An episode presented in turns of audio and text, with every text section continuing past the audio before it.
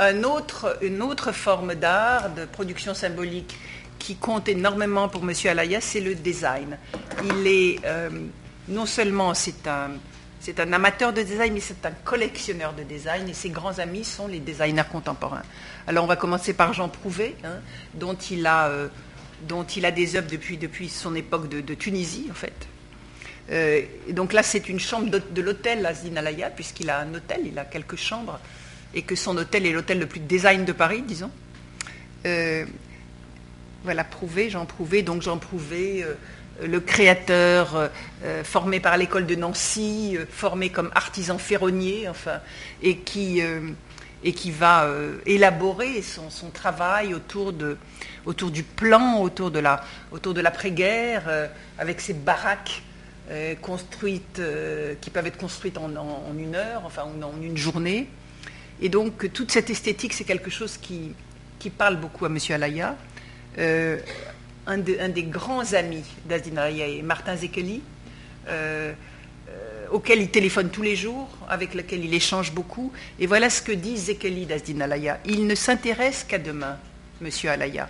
Il est dans l'urgence de faire et il anticipe avec un œil incroyable, une immense ouverture d'esprit, fonctionnant sans aucun tabou, travaillant par osmose. J'aime bien cette expression, travaillant par osmose. Il ressent les gens, il ressent les époques et il a changé le port des femmes, mais il est sans concession et sa liberté, il l'a payé cher. Hein.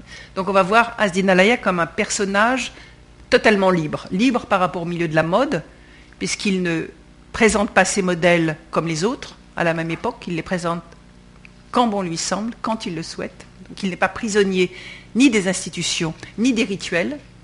Il est au-dessus des rituels, il est au-dessus des institutions. Mais il travaille par osmose avec les autres créateurs.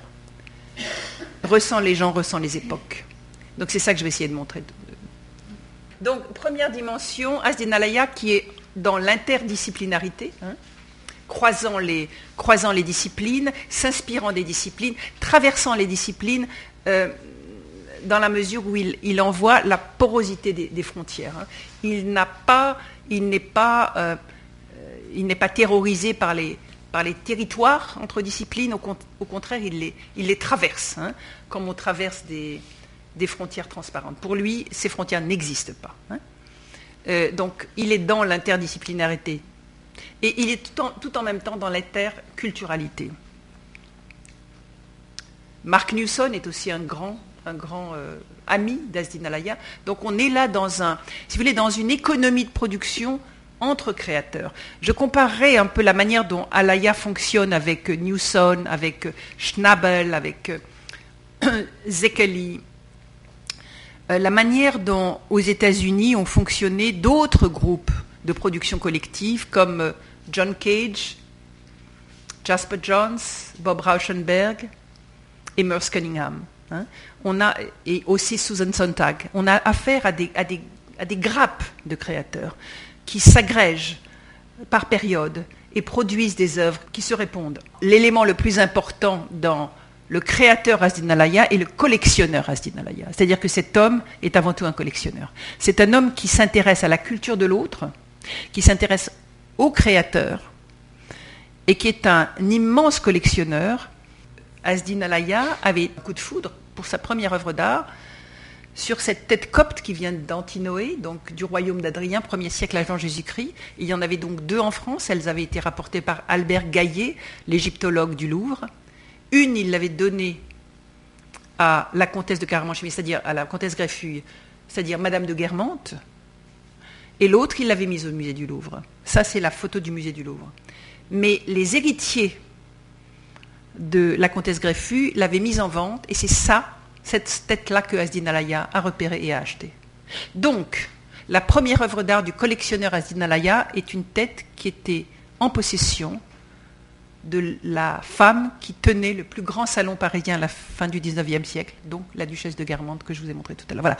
S'il avait repéré cette tête, si cette tête avait été chez, Madame, chez la comtesse euh, Greffuille, euh, cela crée un lien particulier entre lui-même, son salon et le salon de Madame de Guermantes. Voilà. Euh, je me souviens, alors vous allez voir donc ça, donc le royaume d'Adrien, donc on est encore dans la littérature. Marguerite Yourcenar, Les Mémoires d'Adrien, ce profil délicatement arqué rappelait celui des pages d'Osroès. Ce large visage aux pommettes saillantes était celui des cavaliers Thraces qui galopent sur les bords du Bosphore et qui éclatent le soir en chants rauques et tristes. Aucune, formule n'était assez complète pour tout contenir.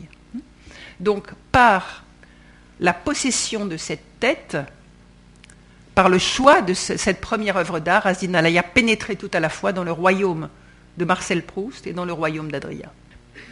Monsieur Alaya a ce qu'on appelle un œil. Euh, voilà, donc on peut penser au royaume hein, d'Adrien, on peut penser dans la, dans, la, dans l'inspiration de ces robes, quelque chose qui rappelle hein, le premier siècle après Jésus-Christ et, le, et, le, et Antinoé. Autre, euh, autre moment dans l'histoire qui fascine M. Alaya, c'est Versailles, la cour de Versailles. Tous les films sur Versailles. Et un personnage, une femme dans l'histoire qu'il a, toujours admiré, c'est Madame de Pompadour. Il aime, il aime, oui, il est fasciné par les femmes cultivées, les femmes qui sont au centre d'un monde. Il a donc créé, euh, il a créé donc ces robes-là, hein, ces robes. Euh, celle-là est en velours et, en, brodée, enfin, qui rappelle totalement la cour de Versailles. Euh, autre influence euh, complètement différente sur le plan historique et géographique, c'est l'influence africaine.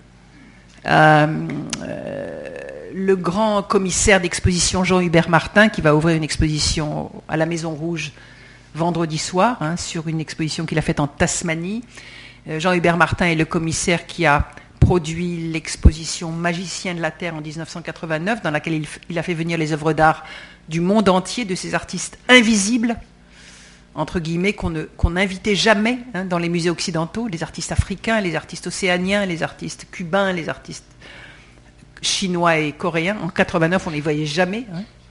Donc. Euh, Monsieur Alaya exactement dans la même veine. Et un jour, Jean-Hubert Martin me dit, je vais pour acheter des coiffes africaines euh, dans une vente aux enchères euh, pour le musée des arts africains océaniens et euh, j'en suis reparti totalement dépité. C'est Monsieur Alaya qui a tout acheté avant moi. Donc voilà, il a, il a aussi un flair et, donc il a une collection de coiffes africaines qu'il qu'il rafle avant les musées français. Voilà. Donc on est dans toutes les époques et toutes les, et toutes les localisations géographiques. Euh, face à cette inspiration africaine, on voit des robes de cet ordre hein, qu'on voit au musée Galliera, vous voyez. Inspiration africaine très très évidente, les franges, euh, les couleurs, hein, le, gris, le saharien, les, plumes ou les, c'est des plumes, c'est quoi ça? Des perles, mhm, des perles. Ça, c'est une très très belle, la très très belle galerie du musée Galliera. Je trouve que c'est euh, absolument somptueux.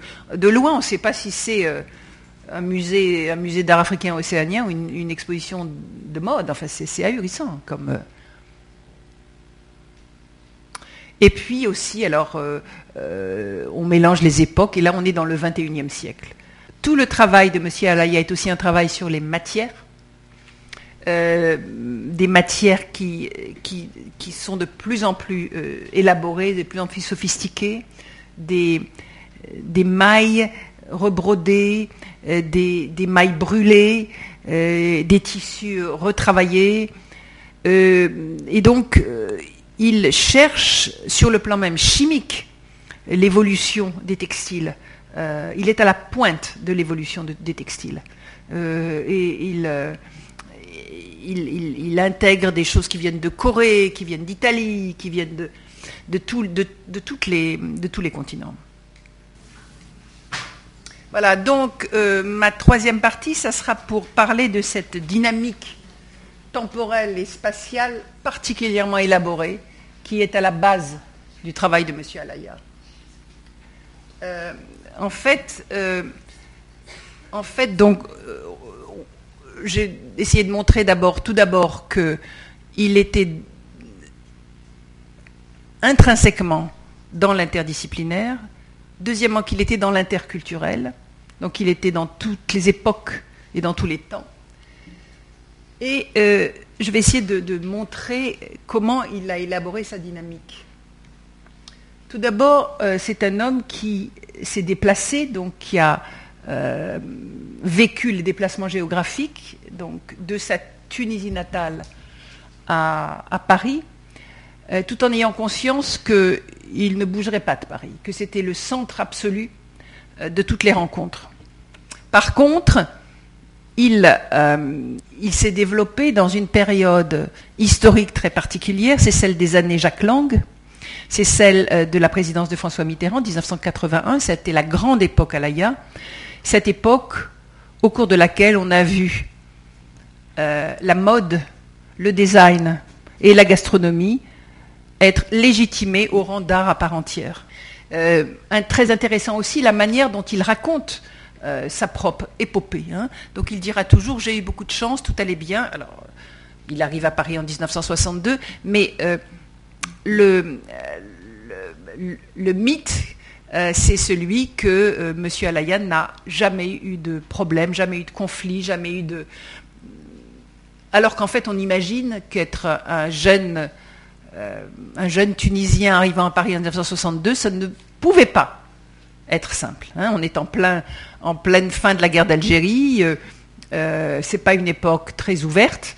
Pourtant, il va participer, euh, il va être à la fois un produit et un acteur de cette grande ouverture de, de cette France pays, pays ouverte à la culture de l'autre, dans laquelle on verra de grands architectes faire des bâtiments splendides à Paris comme euh, le Centre Pompidou, Richard Rogers et Renzo Piano. Et donc cette, cette culture française ouverte et forte, forte parce qu'elle est ouverte et ouverte parce qu'elle est forte, hein, dans laquelle il participe lui aussi.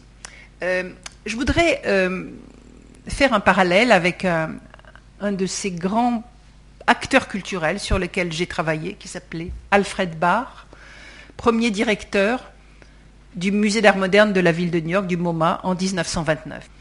Et Alfred Barr va construire une collection permanente à l'intérieur du MoMA de 1929 à 1939, euh, suivant un modèle tout à fait original que je comparais à celui de M. Alaya. Vous allez voir pourquoi. Alfred Barr avait fait une collection qui était, avait fait un musée qui, qui intégrait les arts plastiques, mais aussi le cinéma, mais aussi le design, mais aussi l'architecture, ce qui était complètement nouveau comme M. Alaya, qui s'inspire de tout. Et aussi, il avait déterminé que, sa, collection permanente serait tout à la fois, rendrait compte de l'art des 100 dernières années, de l'art contemporain et de l'art du futur. Et il avait décrit sa collection suivant un modèle qu'on va voir ici. Ça s'appelle the torpedo diagram. Il disait, ma collection permanente, c'est comme une fusée qui voyage dans le temps. Le nez de la fusée, c'est et dans, dans l'art qui est en train de se faire, dans l'art, euh, dans les effervescences qui se passent aujourd'hui. C'est Alaya qui voit, qui va chercher les designers, qui va chercher les créateurs, qui va chercher les, les, les plasticiens. Euh, le corps de la, de la collection, c'est l'art des 100 dernières années, et la queue de cette fusée, c'est l'art dont on va se séparer qui vient des années qui ont plus de 100 ans. Donc, si vous voulez, euh, cette, euh, cette, métaphore d'une fusée qui voyage à travers le temps, c'est une métaphore tout à la fois dynamique et à la fois tête chercheuse et en même temps qui, intègre euh, les, époques du passé. mais surtout, comment parler de M. Alaya euh, de manière plus globale euh, Je pense que avant tout, Asdin Alaya est un passeur, suivant la définition qu'en donne Serge Gruzinski. Notre tâche, dit-il, est d'effectuer une percée dans cet ensemble de phénomènes complexes que sont les métissages et d'identifier les mécanismes. Les mécanismes que, créent les agents que nous appelons ici passeurs.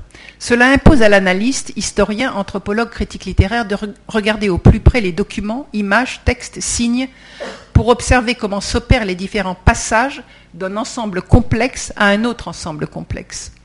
Les créateurs de textes et d'images sont aussi des passeurs solitaires, jetant des ponts parfois subreptifs entre les univers sémiotiques. Dans les périodes plus proches, les passeurs individuels et collectifs continuent, dans le fracas des cultures, d'engendrer mélanges et recompositions, comme le démontrent les études des historiens et géopoliticiens qui s'y attachent. Donc je pense que Asdin Alaya, c'est avant tout un passeur. C'est un homme qui traverse les cultures, traverse les périodes, traverse les genres. C'est aussi un homme euh, et qu'on pourrait décrire en référence à cet historien qui vient d'avoir une chaire au Collège de France. Il va faire son premier cours en décembre prochain, qui est à mon avis l'historien le plus original qui soit aujourd'hui. C'est un historien indien, Sanjay Subramanian, qui parle de sa manière d'aborder l'histoire globale. Il existait deux façons d'aborder la question de l'histoire globale, écrit-il. Je pouvais exotiser la rendre exotique, mais je risquais de m'enfermer dans, un langage hermétique. J'ai choisi une approche plus accessible. Pour cela, j'ai privilégié des voyageurs français, un Bernier, médecin angevin, resté 13 ans à la cour de l'empereur mongol, un Legouze de la Boulée, autre angevin, un Chardin, tous sujets de Louis XIV. Leurs récits ne traduisent pas des simples fantasmes, mais une version de la réalité de ce qu'ils ont vu. Donc, si vous voulez, à mon avis, c'est Asdin Alaya se situe exactement là. Là, on a affaire à un historien qui est peut-être le, le plus central aujourd'hui c'est un homme qui vient de ce qu'on appelle les émergents, hein, qui a été en poste à Chicago, qui, est maintenant invité au Collège de France, et qui donc vient de la périphérie hein, de nos centres hégémoniques. Hein. De la même manière que Asdin Alaya vient de la périphérie de nos centres hégémoniques. Mais que c'est lui qui a réussi à, intégrer, à conquérir, à dessiner la vision la plus complexe, la plus, la plus entière, la plus globale euh, de la culture d'aujourd'hui. Euh, parce qu'il euh, se rend dans, ces lieux que sont les, endroits où on vend les coiffes africaines, les, endroits où on, pratique le design, la, femme de la rue, et de ces autres créateurs, il va faire son propre miel, hein, en étant lui-même un, créateur. Euh, donc on va, euh, on va rester sur cette robe-là pour que je vous dise un peu la conclusion. Donc ma question de départ était derrière cette doxa qui fait de la mode un domaine frivole, euh, tout à la fois frivole, superficiel et de, l'instantané, je m'oppose en disant que M. Alaya représente une histoire de la longue durée, un projet culturel, non seulement culturel, euh, totalement érudit, encyclopédique, mais en même temps interculturel, euh, interdisciplinaire, et qui joue avec le temps de manière extrêmement originale. En fait, euh, si je me suis personnellement intéressée à la production, à la carrière, à la trajectoire, aux, révolutions de M. Alaya, c'est que les personnages, les agents culturels sur lesquels euh, je me suis interrogée, ne s'inscrivent pas dans la continuité, mais vivent dans les ruptures, cassent les codes établis, inventent de nouvelles configurations.